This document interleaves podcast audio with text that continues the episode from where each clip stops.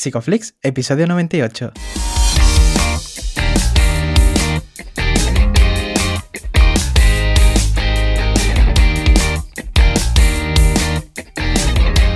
Bienvenidos a Psicoflix, un espacio de psicólogos para psicólogos, un podcast donde entre todos buscamos ser cada vez mejores profesionales de la psicología. Aquí hablamos de todas las estrategias, técnicas y noticias de la psicología contemporánea, pero siempre con la evidencia científica que nos gusta defender. Hoy estamos grabando el episodio del 25 de febrero y estamos emitiendo nuestro episodio número 98, en el que vamos a hablar del duelo y de la terapia de aceptación y compromiso. Pero antes, recordaros que en psicoflix.com podéis registraros de manera gratuita y estar al día de todas nuestras novedades. Bienvenidos al podcast, muchas gracias por estar aquí, yo soy Ye y bueno, muchas gracias también a Darío que está aquí casi cerca del episodio 100, ¿qué tal? cerca del episodio 100 y pasado los dos años de podcast. ¿Verdad?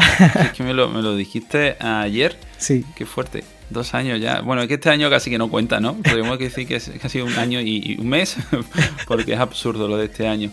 Bueno, eh, seguimos ¿no? con esta no este entorno act, entorno contextual. Estamos como en un, una especie de ciclo de terapias contextuales, muy chulo. Aprovechando también que tenemos este curso, recordad que termina la promoción el domingo 28, el curso de ACT con José Molinero.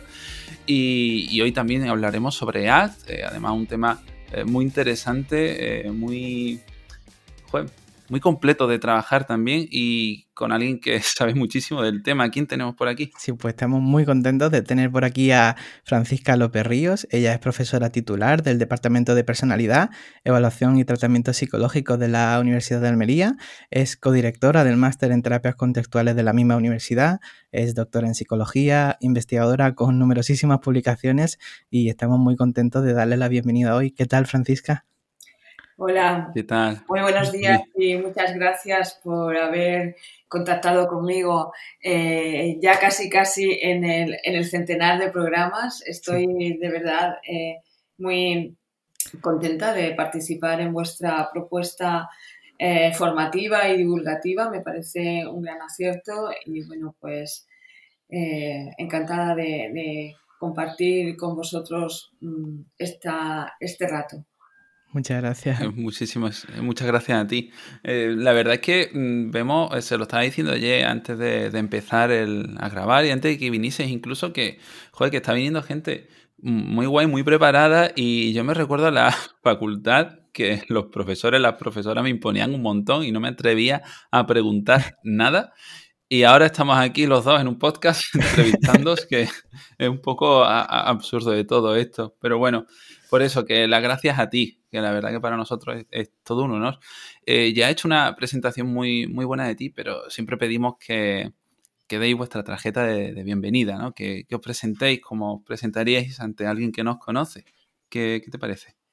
Bueno, pues eh, yo lo que podría decir eh, que puede caracterizar mi trabajo en los últimos años, mm, más allá de mi labor docente, de la labor docente general en terapias psicológicas, de la labor más específica en, terapias contextuales que llevamos ya José Manuel y yo con, actividades formativas en expertos, especialistas y máster, dirigiéndolos conjuntamente, impartiendo clase, pues ya, ya van casi ocho años. Eh, donde yo me siento más, mm, más Mm, a gusto, por decirlo de, alguna manera, donde de alguna manera todo confluye. ¿no? La, actividad investigadora, la actividad docente es también en la actividad terapéutica. Y es que eh, tanto mm, José Manuel como yo, eh, yo dirijo la unidad de atención psicológica aquí en la Universidad de Almería y entonces somos un equipo terapéutico donde eh, nuestro quehacer cotidiano tiene que ver con la atención a personas, particularmente estudiantes y trabajadoras y trabajadores de la universidad, que solicitan atención psicológica por diferentes mm, situaciones que atraviesan en su vida. Y, bueno, y es ahí donde, donde adquiere o cobra sentido ¿no? el trabajo que, que hacemos en las otros ámbitos, por lo menos el que hago yo. Para mí, esto es lo que mm, culmina el sentido de lo que de, las actividades en diferentes ámbitos. Culmina y retroalimenta, quiero decir, porque es verdad que la, labor formativa también tiene en, mi, en mis valores algo muy, muy relevante. De hecho, eh, es muy gratificante eh, comprobar cómo gente que se ha formado cerca de, nuestro, a, través también, no solo, pero también de nuestro, de nuestro trabajo y de nuestra aportación, pues está haciendo muy buenos, un trabajo muy bueno en, la atención a, las personas con dificultades y eso es lo más importante de todo. Qué importante, ¿no? Has hablado de, sentido y valores y me gustaría también un poco preguntarte cómo fueron tus inicios, ¿no? Dentro de la psicología. Bueno, pues mis inicios dentro de la psicología, eh, yo fui, yo soy una psicóloga vocacional, de las que eh, cuando puso, cuando, cuando en su casa vieron el sobre de matrícula de que iba a hacer en aquellos tiempos filosofía y letras, sección psicología, pues hubo un drama, ¿no? Como esto no sirve para nada o esto era algo que no tenía salidas, como nunca ha tenido salidas aparentemente la psicología. Entonces, bueno, pues eh, hice mi titulación en Granada eh, y, eh, bueno, y me incorporé al, doctorado y a otras actividades formativas y en estas, en estas estábamos cuando pues surgió en la, en la Universidad de Almería la pues el desarrollo de la psicología como, titulación completa, porque al principio era solamente eh, unos cursos hasta tercero.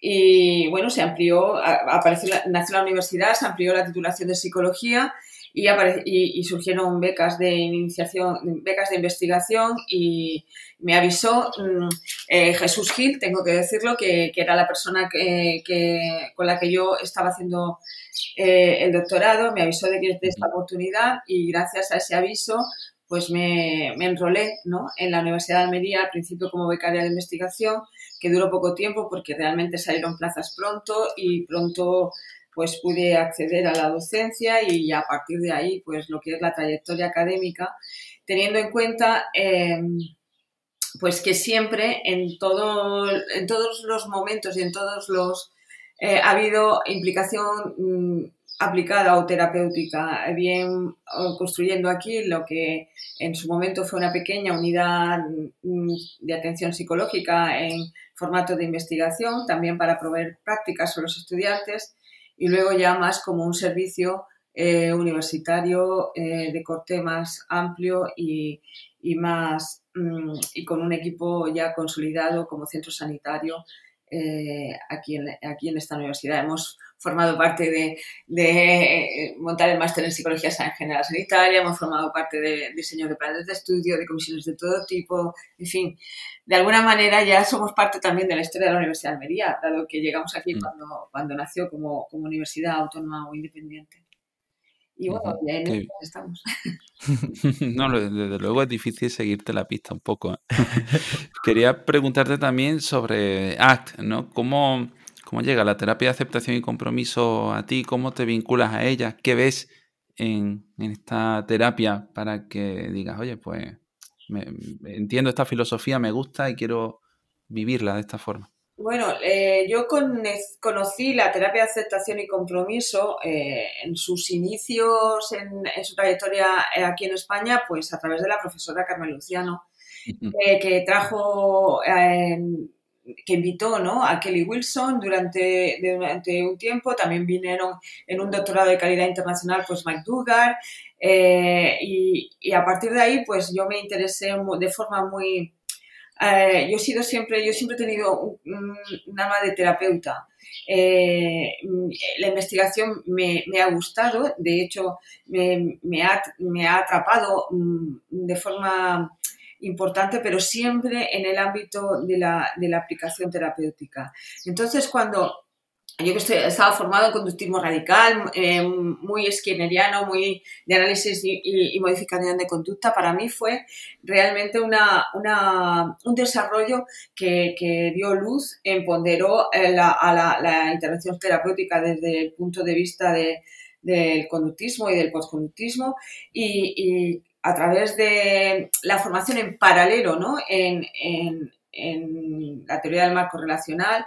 Eh, bueno, pues conocí a Tilly Wilson aquí en, la Universidad de Almería, luego estuve en, eh, fui a Irlanda y participé en algún workshop del mismo, también estuve con, con Demo eh, formándome en, en la teoría del marco relacional. Estuvimos, realmente ahí no ha habido mucha proliferación en publicaciones pues, por diferentes aspectos, pero sí he tenido un interés muy, muy eh, dedicado en mi formación personal en estos aspectos. Y bueno, y a partir de ahí eh, el estudio y la aplicación y la investigación se han dirigido tesis doctorales en, relación con la aplicación grupal de terapia de aceptación y compromiso. Ahora también hay, otra tesis que está a punto de, ver la luz en este sentido con, con enfermos crónicos. En fin, que mm, para mí ha sido una eh, oportunidad, ¿no? De no manteniéndome en el ámbito eh, de la concepción de lo que es eh, lo psicológico y el abordaje de los problemas psicológicos ha sido la oportunidad de integrar y de dar mm, comprensión y luz ¿no? A, un, y, también facilitar eh, el, tránsito por ellos a una gran cantidad de, situaciones o de dificultades humanas eh, que en otros momentos pues había muchas dificultades en abordar, ¿no? Había em, muchas limitaciones, diría yo.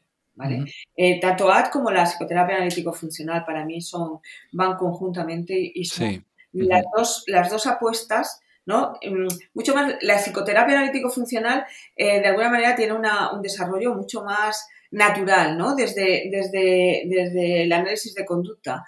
Em, el, salto cualitativo es la, teoría, la, perdón, la terapia, la aceptación y compromiso y la teoría del marco relacional como, como sustento y sustrato de esta teoría.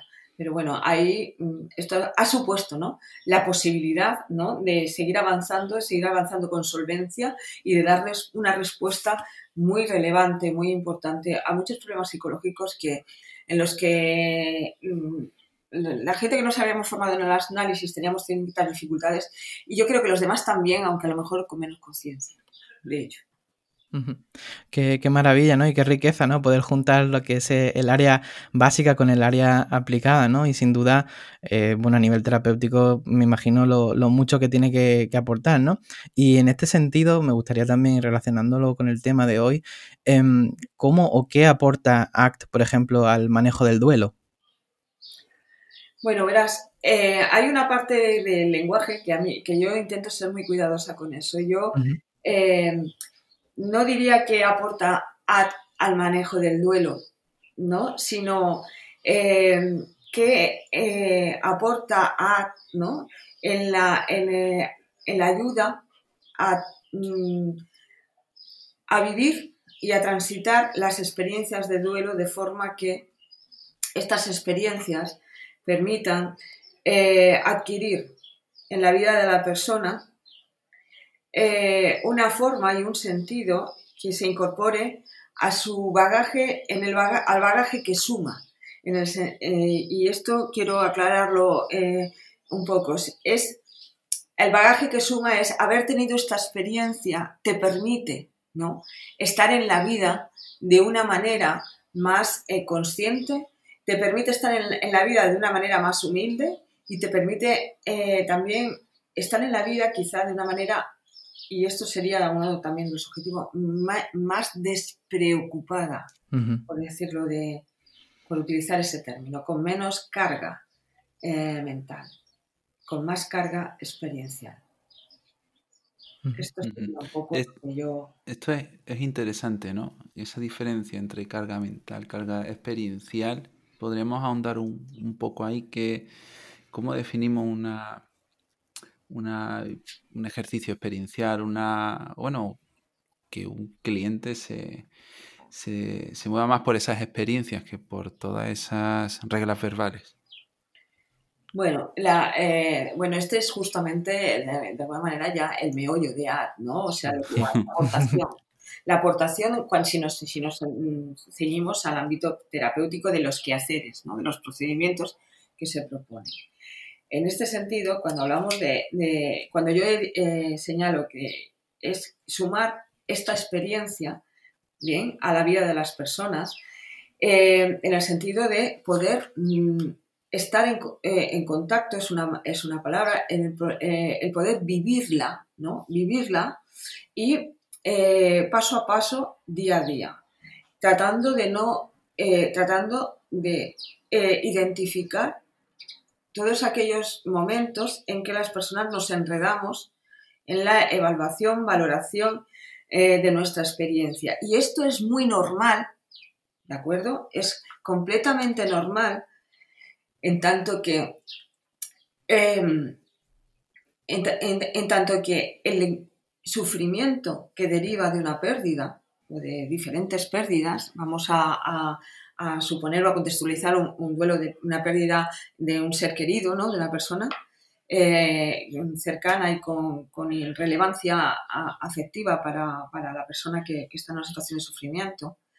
Eh, el, sufrimiento puede ser tan intenso que la única forma que los seres humanos tenemos de relacionarnos con él que viene dada a lo largo de nuestro aprendizaje de cómo nos relacionamos con las experiencias difíciles, ¿no? Es a través de tratar de entenderlo.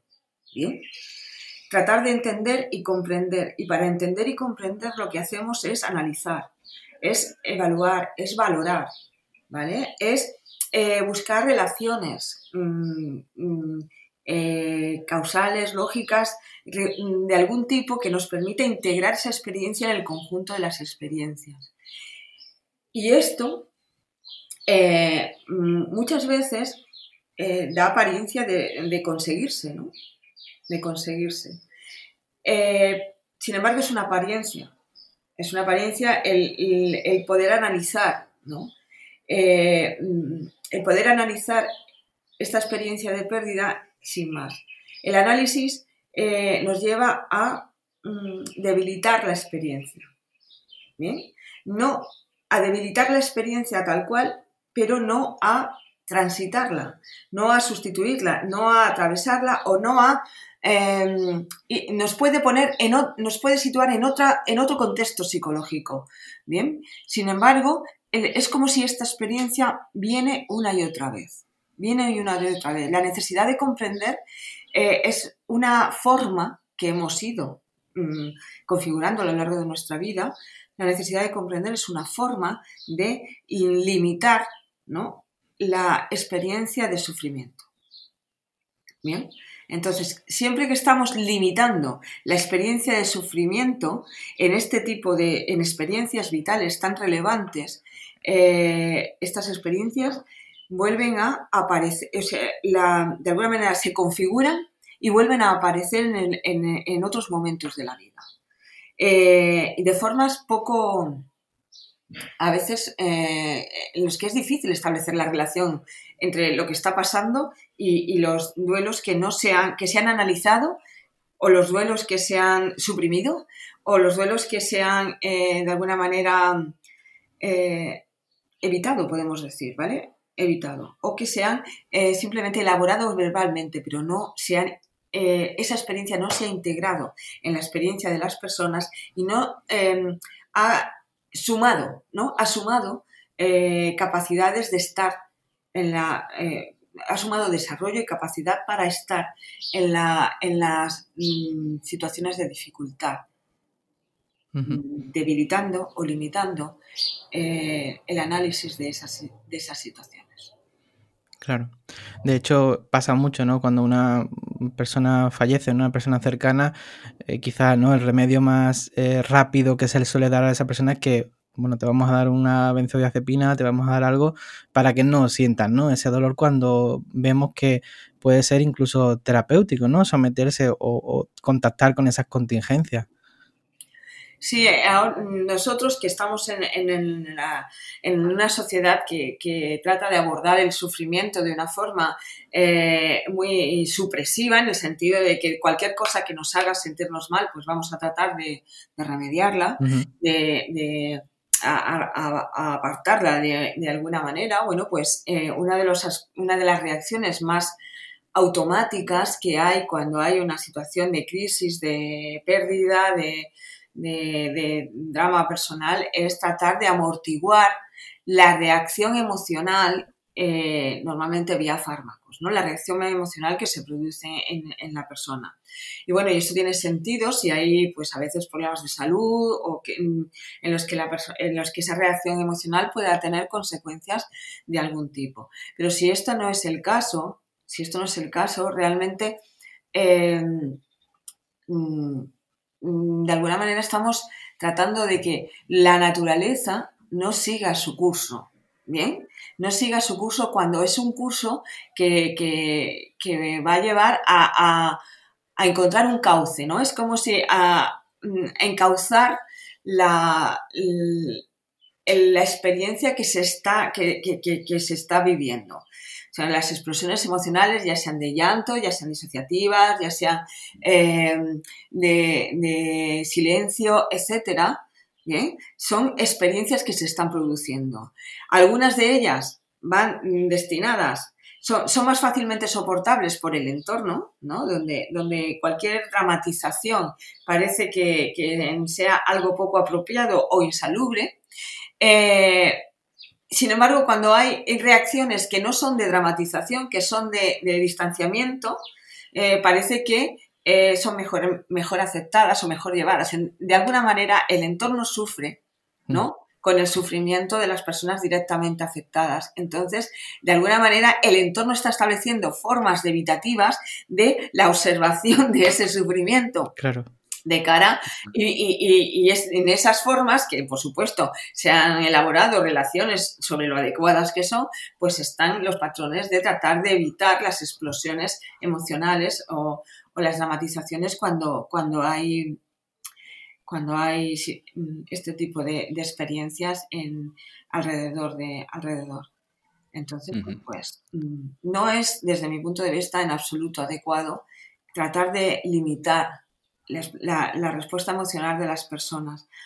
Pues hay que acompañarlas y sostenerlas, pero no eh, pervertirlas en el mm, porque simplemente estamos haciendo esto, que la experiencia no se produzca y no se pueda encauzar. Claro, la terapia en sí misma podría ser una estrategia de evitación para ciertas personas ¿no? que quieran dejar de, sufrir. Por eso también el proceso de desesperanza creativa nos ayuda mucho a, eh, manejar, ¿no? a derivar funciones aversivas, todas esas conductas de control. Y quería preguntarte sobre todo esto un poco. Mm, ¿Es la terapia siempre necesaria en un proceso de duelo? Y siendo, o sea, si vemos que no es así, ¿qué, nos puede indicar que a lo mejor una persona no necesita venir a consulta? Vamos a ver, eh, por supuesto que no. La terapia eh, no es necesaria siempre en un proceso de duelo. Eh, hoy coincide que ayer pusieron en televisión eso que tú me das, ¿no? El, reportaje de la muerte, 15 días antes de la muerte de Pau Danés, del propio Pau Danés hablando de su vida y de, y de bueno, y su, y su muerte, ¿no? Que, que estaba en ese momento por venir y, y, a los 15 días, de hecho, falleció. Entonces, ¿cómo se preparó ese entorno o cómo se prepara cuando hay una muerte esperada? ¿no? Hay, hay formas de trabajar y de trabajar el entorno. Depende mucho, depende mucho de cómo, cuál sea la concepción de la muerte, ¿no? Que, se, que, esté en el contexto, de alguna manera, en el contexto socioverbal más inmediato de las personas o del entorno que está implicado en esa pérdida. Mm, ¿De acuerdo? Entonces, esto pasa mucho con la, con la muerte eh, cercana cuando hay niños, eh, con la muerte cercana cuando las personas, eh, por ejemplo, eh, hay, los progenitores se suicidan, ¿no? Mm, yo he trabajado con, personas que sus madres eh, o, sus padres se han suicidado, ¿no? Entonces, hay situaciones particularmente eh, difíciles de, encajar, ¿no? En, la concepción social y, que tenemos de la, de vida, ¿no? Y de la pérdida y, de, y del dolor. Entonces, eh, en aquellos, cuando se transita por la, por la, por la pérdida, ¿no? tomando contacto, eh, mm, sufriendo, o sea, sintiendo, perdón, no es la palabra, la palabra es sintiendo el dolor de la pérdida, ¿no? Notando cómo el, eh, el, recuerdo nos aborda y cómo el, mm, el miedo podría ser una, palabra, pero también podría ser como la, la, mm, desesperanza o del, futuro sin esa persona también nos aborda. Y, tratando de, mm, ir anclándonos día a día a, nuestra, a, lo que, a lo que es nuestra vida, posiblemente, posiblemente no, con mucha, con mucha mm, probabilidad, esta, esta pérdida se irá incorporando las experiencias y la persona podrá ir, se podrá ir transformando ese dolor, ¿no? Eh, ese sufrimiento en una experiencia de poder eh, valorar, mm, recordar, eh, mm, revivir por de alguna manera, ¿no? La, vida compartida con esta persona, los valores incorporados a, nosotros a través de estas personas y por lo tanto podremos, como a veces se dice, abrir un, eh, abrir un espacio en, que, en el que situar esta relación afectiva y emocional con la persona que, que a partir de un momento dado ya no está. ¿vale?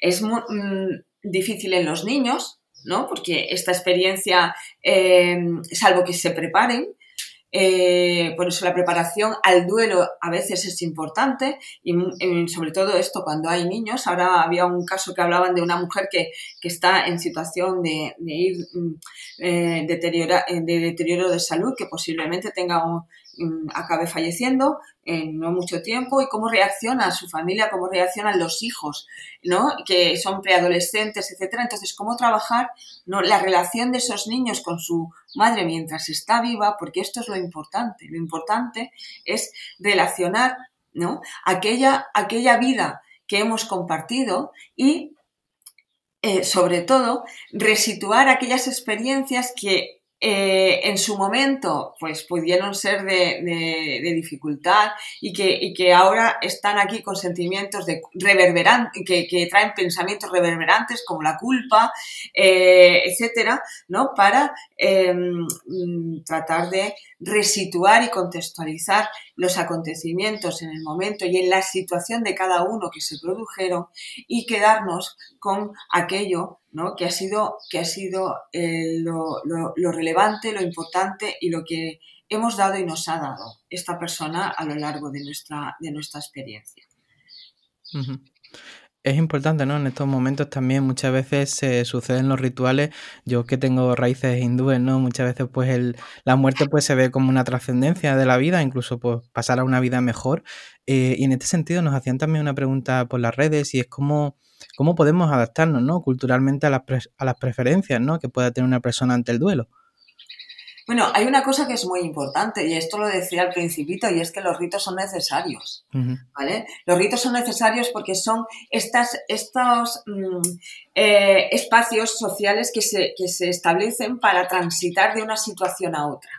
¿Vale? De una situación emocional y vital a otra, donde hay de alguna manera cierta condescendencia o cierta eh, comprensión o adaptación mm, eh, de, la vida, ¿no? Para, para eh, pasar de una situación con esta compañía o estas personas en nuestra vida a otra situación completamente distinta. Y entonces hay arreglos, ¿no? Arreglos eh, que van facilitando, facilitando este, esta adaptación. De ahí el tema de los funerales, de los temas de los periodos de luto, que son los periodos que estaban eh, luego, esto se ha podido deformar, ¿no? Y en algunos contextos y en algunos sitios, eh, pero tienen que ver con, recordar, ¿no? Con tomar contacto con la persona que, se ha ido y con las experiencias con la persona que se ha ido, tomar contacto y luego tener un tiempo para, para no exigirse, ¿no?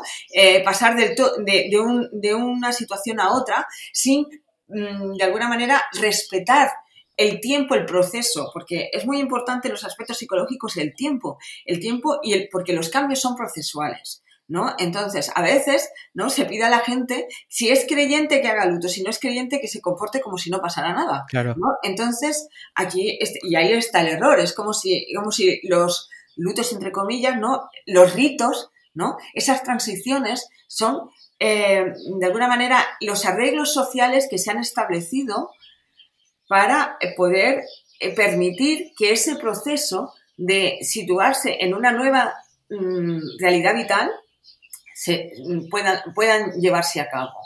Bien, entonces, eh, mm, efectivamente, yo soy partidaria de la dramatización y de, establecer los rituales. Y, los rituales, cuando hay gente que habla, no, es que esto es muy... Eh, que les molesta, ¿no? Les molesta la expresión de las emociones, justamente porque cuando se expresan las emociones uno contacta con su propio dolor y con su propia emotividad. Y hay muchas personas que esto les molesta porque eh, precisamente tienen un patrón evitativo de no tomar contacto con su, con su, con estas experiencias emocionales. Entonces, yo lo que, lo que sí eh, soy partidaria es de tomar contacto. Otra cosa, ¿no? Es que es hacer de esa situación un leitmotiv. O sea, del contacto emocional es necesario, pero no es el camino. ¿De acuerdo? Es como forma parte de la de, parte forma parte del equipaje que uno em, eh, hace o necesita para transitar el camino hacia la nueva situación. Pero en algún momento ese equipaje, esos eh, eh, componentes de ese atillo, ¿no? Mm, deben ir consumiéndose y de forma que la atención y la orientación sea eh, no sea hacia cómo me siento, sino sea hacia dónde, hacia, hacia dónde quiero ir. Claro, precisamente también no eh, sobre rituales y COVID nos están preguntando porque bueno, se ha hablado mucho sobre que hay muchas personas que no han podido pasar eh, un proceso de duelo, mm, bueno, más natural o más social verbalmente natural, vamos a verlo así, eh, con, todo, con todo lo que ha estado pasando y está pasando. Mm, ¿Cómo habéis trabajado con esto? Bueno, es completamente cierto y muy, muy doloroso y, y, y bueno, ya hay muchas experiencias ¿no? de, del sufrimiento generado cuando la pérdida de un ser mm, querido mm, muy cercano de, un familiar, aparte, mucho más si han sido eh, personas mm, mayores en situaciones de dependencia, eh, pues em, es mucho mm, estas pérdidas donde no ha podido eh, llevarse a cabo ni siquiera lo más mínimo ¿no? del contacto o de la, de la mm, sí, del contacto y de la despedida y del ritual mm, que, se desarrolla y que debe desarrollarse, aunque tenga mil maneras de, llevarse a cabo, eh, cuando, cuando hay una pérdida de este tipo. Entonces, claro, lo que, va, lo que, ocurre, lo que ocurre aquí es que hay un montón de eh, eh, experiencias, no ya la de la muerte y la de, la muerte, sino de, la, hay, de, las, de las que han vivido las personas que han fallecido previos a fallecer, de la soledad, del miedo, etcétera, ¿no? Que no ha podido compartirse, que no ha podido aliviarse, que no ha podido eh, acompañarse, que es mm, de alguna manera lo que, lo que más daño está haciendo por mm, justamente eh, el, ser consciente de que la persona a la que tú eh, quieres que forma parte de tu vida y que ha formado parte de tu vida de una forma muy íntima e intensa y, con largo recorrido ha, estado mal y tú no has podido eh, estar cerca y acompañar, aliviar ese sufrimiento es algo mm, realmente muy, muy doloroso, muy doloroso para cualquiera de nosotras o de nosotros. ¿bien? Entonces, ahí es donde el trabajo con el duelo em, mm, debe, eh, eh, debe, hacer hincapié. Hincapié en el sentido de em, facilitar ¿no?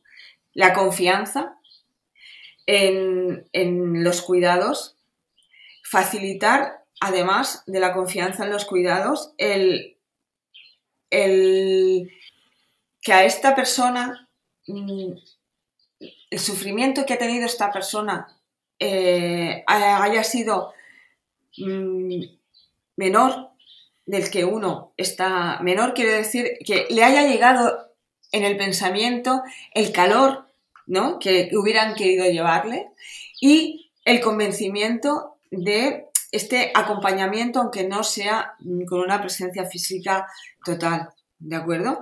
Eh, y sobre todo, y sobre todo, tratar de, debilitar la, la, fuerza o el poder o de los pensamientos de culpa, ¿no? Y los pensamientos y, los sentimientos de culpa, en el sentido de eh, mm, de tratar, eh, a ver si soy capaz de explicarlo mm, de una forma sencilla, tratar de, mm, fusionar, sería técnicamente hablando, ¿no? El, la culpa eh, este tipo de pensamientos de los sentimientos y las experiencias que se han compartido cuando la vida era, era no COVID, ¿no? Era previa. Entonces, centrar, centrar la atención en los sentimientos y las experiencias compartidas y eh, también convencerse, convencerse de que las personas eh, que, se que, se nos han ido, eh, se nos han ido sintiendo de alguna manera el profundo cariño de las personas que hubieran querido estar cerca de ellas y poder despedirse de ellas. Es como eh, esta humanidad compartida eh, es lo que mm, es lo que tenemos y es lo que en lo que podemos confiar de acuerdo mm, eh, es un dolor que no va a desaparecer del todo posiblemente. Mm, siempre que se vuelva a la vista cuando estemos en el futuro se vuelva a la vista habrá una herida, mm, heridas personales y heridas colectivas de este periodo. Y eh, posiblemente el camino será incorporar esta experiencia para que en, el futuro podamos mm, rehacer o reafirmar las relaciones humanas eh, de una forma más mm, obvia. Más cercana y más íntima. Hablabas antes de, humanizar, ¿no? Y me, preguntaba, ¿no? También em, qué cosas nos tendríamos que trabajar nosotros como terapeutas para ayudar a afrontar el duelo a otras personas. Bueno, pues em, como terapeutas, yo mm, pues mm, te diría que mm, nuestros propios duelos. Cada uno y cada uno de nosotros tenemos, eh, hemos tenido pérdidas ya por lo menos a la edad que nos pilla de muchos tipos, ¿no? Entonces, el, tener eh, conciencia de cuáles son nuestros patrones cuando el sufrimiento y la pérdida eh, se, se, hacen presentes en nuestra vida, cuáles son nuestros patrones, si somos, tenemos patrones eh, de contacto, de, conciencia y de eh, cuidado, de compasión hacia nosotros y hacia las personas que están a nuestro alrededor, o si tenemos patrones de no pasa nada y que seguir adelante. Ad no es esto, ¿vale? Ad no es no pasa nada y vamos a seguir adelante. Ad no es apretar los dientes, ¿de acuerdo? es tomar contacto, transitar el sufrimiento, transitar el dolor, tomar contacto, identificar ¿no? aquellos patrones de comportamiento que nos distancian ¿no? Eh, de lo que es bueno para nosotros y lo que es bueno en nuestra vida y en nuestra vida tanto personal como en nuestra vida colectiva compartida. Entonces, y eh, incorporar ese dolor a, la, experiencia y hacer de esa experiencia un, entorno eh, y hacer de esa experiencia de alguna manera un valor, algo, algo que nos permite acercarnos con mejor, con más sensibilidad, con más, más eh, con una sensibilidad más certera a, las personas con las que estamos, con las que estamos trabajando, que podemos mm, notar y sentir ponernos en sus zapatos, como dirían eh, algunos, de una forma eh, más precisa, ¿no? Y somos capaces de comunicárselo, de hacérselo llegar de una forma más empática.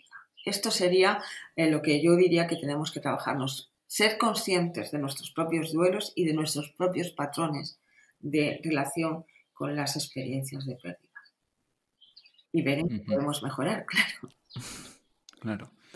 Nos preguntan, eh, Francisca, también, eh, bueno, esto es una pregunta como muy habitual cuando se, trabaja con duelo.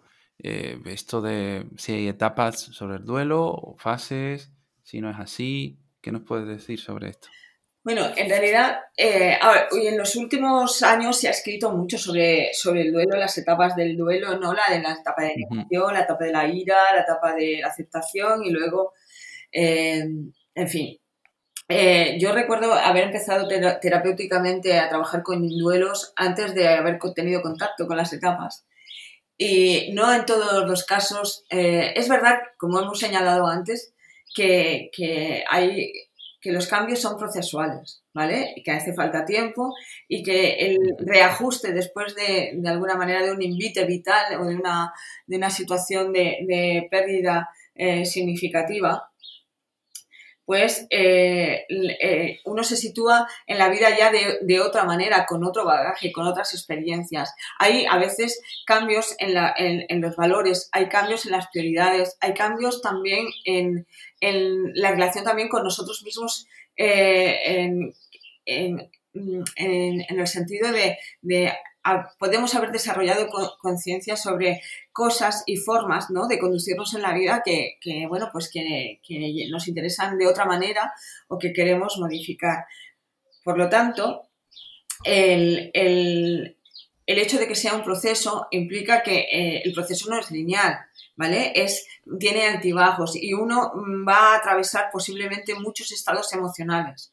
Bien, entonces en estos estados emocionales, en estas diferentes formas de, irnos conduciendo, pues podemos hablar de fases es una forma didáctica de, exponerlo y, adecuada. Ahora bien, es muy importante que no, digamos que estamos en esta fase y tenemos que hacer esto, ¿no? Eh, porque no las, fases no son iguales, o sea, no todas las personas transitan eh, este proceso ni con las mismas fases, ni con las mismas intensidades de fases, ni con el mismo orden.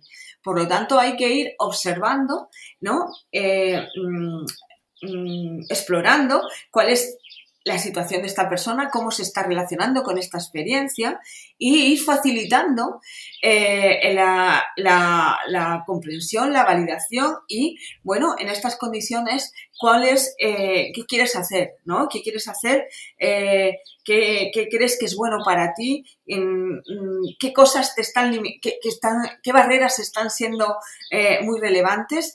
¿Qué tiempo necesitas para, para, para dar el siguiente paso? etcétera, ¿vale? Entonces, lo de las fases es, mm, no es, es, cierto, o sea, hay diferentes... Em, eh, a, lo largo del proceso del, duelo hay diferentes tipos de experiencias, diferentes emociones predominantes, podemos decir. Eh, cuando se habla de la negación es comportarse como si esto no hubiera pasado, ¿no? Luego pues aparece el enfado, la ira, luego puede aparecer esto, la aceptación y luego ya bueno, pues puede eh, decirse que, uno ha transitado el duelo y ha incorporado la experiencia a, su bagaje vital. Pero bueno, mm, con todo el cuidado y el respeto de no, de no caer atrapado en las fases, ¿vale? Claro. Bueno, eh, estamos llegando casi a los minutos finales del episodio, me está gustando mucho y me gustaría que nos pudieras contar si hay algún tipo de libro o algún tipo de bibliografía que, que, bueno, que tú consideres útil, ¿no? De cara al trabajo con el duelo. Pues mira, em, yo soy fan de, la psicoterapia existencial de Irving Yalom. Y hay, una, hay uno de sus últimos libros, son pequeños em, em, relatos de, terapéuticos con diferentes pacientes que se, que se enfrentaban a sus últimos a su último periodo vital, ¿no? Que se llama Criaturas de un día. Este, este libro, bueno, pues me parece que es mm, interesante eh, para, para mm, de alguna manera naturalizar la relación con la muerte y la relación con los pacientes que están en esta fase de su vida. Eh, porque creo que es un trabajo muy difícil es un trabajo que tiene un peso emocional muy importante. Tened en cuenta que cada paciente que forma parte de nuestra trayectoria, de alguna manera se enreda y nos enredamos en su vida y en nuestra vida. Entonces, cuando los pacientes, cuando hay una muerte de un paciente, eh, también es una pérdida nuestra. Entonces, bueno, pues es algo que, que para nosotros también, es un, también se inicia un duelo, es un duelo diferente que si fuera un duelo familiar, pero es un, es un duelo eh, que nos acerca y nos va, mm, cada confrontación con cada muerte es una confrontación con nuestra propia muerte, en alguna medida. Y por lo tanto, eh, nos, simplemente, nos sitúa y nos resitúa en, eh, en el contexto vital de que mm, eh, como decía Pau Donés, la vida son cuatro días y tres ya han pasado, a veces han pasado más de tres, ¿no? Sí. Eh, y bueno, pues esto, yo recomendaría este libro eh, para los terapeutas, además del de psicoterapia existencial, el manual básico o, más clásico de, este autor, porque el trabajo con la confrontación con la muerte está muy presente en terapia como uno de los miedos jerárquicamente superiores eh, eh, que, se materializan o se muestran luego en muchos de los eh, miedos neuróticos que, que aparecen y que están contemplados en los diferentes sistemas de clasificación o en las diferentes formas de trastornarnos que tenemos. Qué, importante, ¿no? Esta reflexión final. Y sí que me gustaría terminar el episodio, Francisca, que nos cuentes dónde te podían localizar y que nos cuentes también sobre, sobre vuestras formaciones. Ah, bueno, pues a mí me puedes localizar en. Yo estoy habitualmente en el despacho 208 del edificio de estudiante de la Universidad de Almería, que forma parte de los despachos que, que, están en la unidad de atención psicológica. Ahí estoy físicamente. Eh, prácticamente siempre. Y luego en, eh, por correo electrónico en flrios.ual.es. Esos son mis datos fundamentales. Eh, de, de los lugares físicos y, por virtual de contacto. Y luego, bueno, pues si queréis que, que, os hable o que os mencione de nuestras, de nuestras apuestas ¿no? y propuestas formativas, pues estamos eh, ya desde hace, como dije, eh, va a empezar la octava edición. Nosotros tenemos diferentes sistemas formativos en terapias contextuales, eh, tratando de dar un poco respuesta y que han ido evolucionando y creciendo a lo largo de estos años, tratando de dar respuesta a las demandas y a las posibilidades que también nos da el mundo virtual, Internet y la posibilidad de la formación a distancia. Entonces, bueno, tenemos eh, un especialista que ahora que, suele que empieza en, a finales de octubre, que dura un año, especialista en terapias contextuales, que puede tener su continuidad en un máster de terapias contextuales, eh, donde eh, forma parte del profesorado las personas que han formado parte de la trayectoria de las diferentes terapias, de la trayectoria en el ámbito hispano de las diferentes terapias, además del profesorado de la Universidad de Almería, que de una manera o de otra también ha formado parte. Y, además estamos todos eh, de alguna manera mm, vinculados con la, con la atención psicológica directa, ¿no? con la terapia y con la aplicación de aquello que, en, lo que, en lo que impartimos la formación. Entonces tenemos el especialista que puede culminar en el máster y ahora, y luego tenemos otro formato que son experto y especialista online que son ya en formato de vídeo, no con las clases de no con interacción directa, aunque se pueda tener contacto directo con los, con los profesionales. Ahora empieza, eh, justo en marzo, el 12 de marzo empieza y estamos en periodo de ampliación de matrícula, el experto en terapias contextuales que abarca em, una introducción, la terapia aceptación y compromiso, psicoterapia analítico-funcional, eh, contexto socioverbal, donde se trabaja la, teoría de los marcos relacionales y una introducción general a las terapias contextuales, además de entrevistas con eh, personajes, personalidades ¿no? de este ámbito. Esto es completamente online, en, vídeos, y empieza ahora en marzo y termina en junio. Puede continuar con un experto avanzado y luego, si se quiere, puede continuar con la, con mm, culminando en el máster. Todo esto está anclado, o sea, está anclado en, formación continua en la Universidad de Almería, por lo tanto es un título propio de la Universidad de Almería, lo cual pues mm, permite dos cosas, pues en muchos casos la convalidación y luego en otros casos que los precios públicos sean precios bastante, bastante ajustados en tanto que, que, están regulados por los consejos sociales de la Universidad de Almería. En fin, esto es lo que puedo decir, que va creciendo, el alumnado tiene, da una valoración bastante buena y nuestro compromiso pues con la formación, como ya he dicho antes, tiene mucho que ver con la relevancia que le damos al trabajo terapéutico que se realiza para ayudar a las personas que están en dificultades eh, y que quieren poder avanzar en sus vidas pondremos un enlace en la web para que puedan acceder. Desde aquí les recomendamos la formación porque está llena de docentes que sois una, bueno, una maravilla, ¿no? Y, estamos encantados de también poderos disfrutar en el podcast y te agradecemos mucho este rato, Francisca. Muy bien, pues muchas gracias a vosotros por haber contado conmigo y espero, quedo a vuestra disposición y quedo, espero que, que en alguna medida pues mm, puedas ser útil algo de lo que yo haya podido hacer. Muy bien, muchísimas gracias. Muchas gracias. Muchas gracias. Y bueno, muchas gracias también a vosotros que estáis al otro lado. Muchas gracias por estar aquí, por suscribiros. Recordaros que tenéis el curso en descuento hasta el día 28. Y nada, si os ha gustado el episodio, nosotros nos vemos la próxima semana, el próximo jueves a las 8 de la tarde, con un nuevo episodio aquí en psicoflix.com, en Spotify, en iTunes y en iBox. Hasta luego.